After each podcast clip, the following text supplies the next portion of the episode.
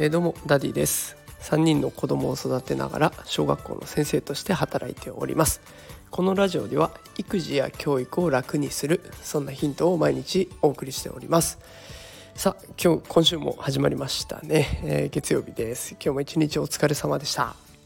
えー、今日はですね触らないと取り残される NFT が持つ3つの可能性ということでお送りしていきたいと思いますえー、題名の通り今日は NFT についての投稿です。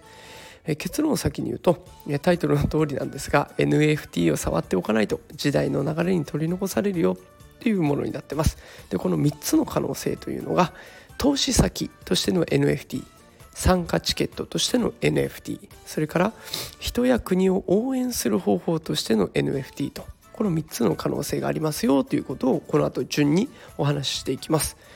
NFT って何とか NFT を買っても意味はないでしょと思っている方はね是非聞いてほしいなと思ってます。ちょっとでも NFT に興味を持ってもらえるんじゃないかなと思ってこの放送をお送りしたいと思います。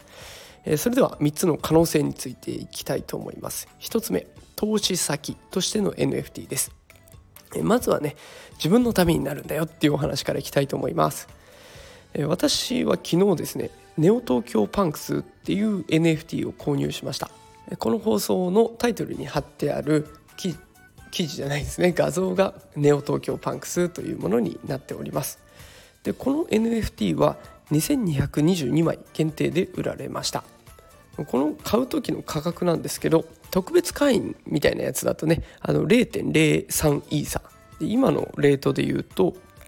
えー、大体1万2000円ぐらいで買えるんですけれどもこれが通常価格になると0.05イーサ、ー、大体2万円ぐらいで買えるというものになっていてで私が購入できたのは通常価格の方なので約2万円です。でこれが現在、その買ったものをまた売るということで二次流通が広がっていて、高いものでこの流通額が15イーサ日本円でいうと大体600万円で取引されているわけです。だから2万円で買ったものが600万円で売られているというものになっています、まあ、300倍の値段になるということですね。で海外ではこの何百万とかのレベルじゃなくて何千万とか何億とか何十億とかで取引されているものが多くあるのでうまくいけばね多額の利益を得ることも可能というふうになっています。ただこうやって一攫千金を狙うのはねギャンブル性が高い。心配だっていう方もいっぱいいらっしゃると思いますので別の側面の話をしていきます。続いての可能性ですが参加チケットとしての NFT という可能性についても探っていきます。最近話題になっている DAO 自立分散型組織なんていうふうに言いますがこの DAO に入るためにこの NFT を持っているっていうことが一つ条件になってくるところも出てきます。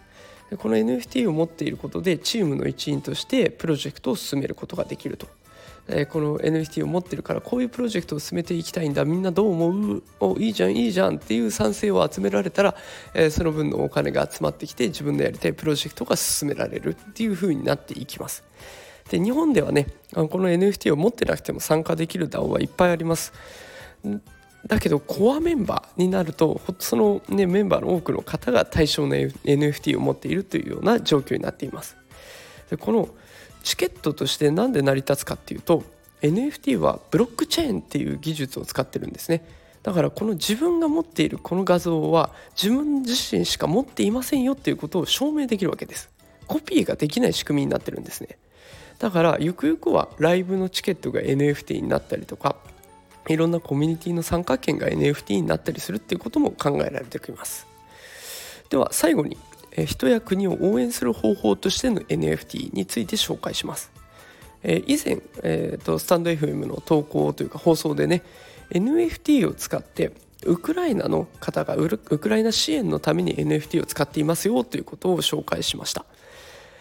でこの NFT をどうやって使うかっていうと NFT を販売してそれで得た資金をその国のために運用していくっていうものになっていきます。でこれは国だけじゃなくて人個人も応援することができます、えー、皆さん想像してみてほしいんですけれども最近絵を買いましたでしょうか？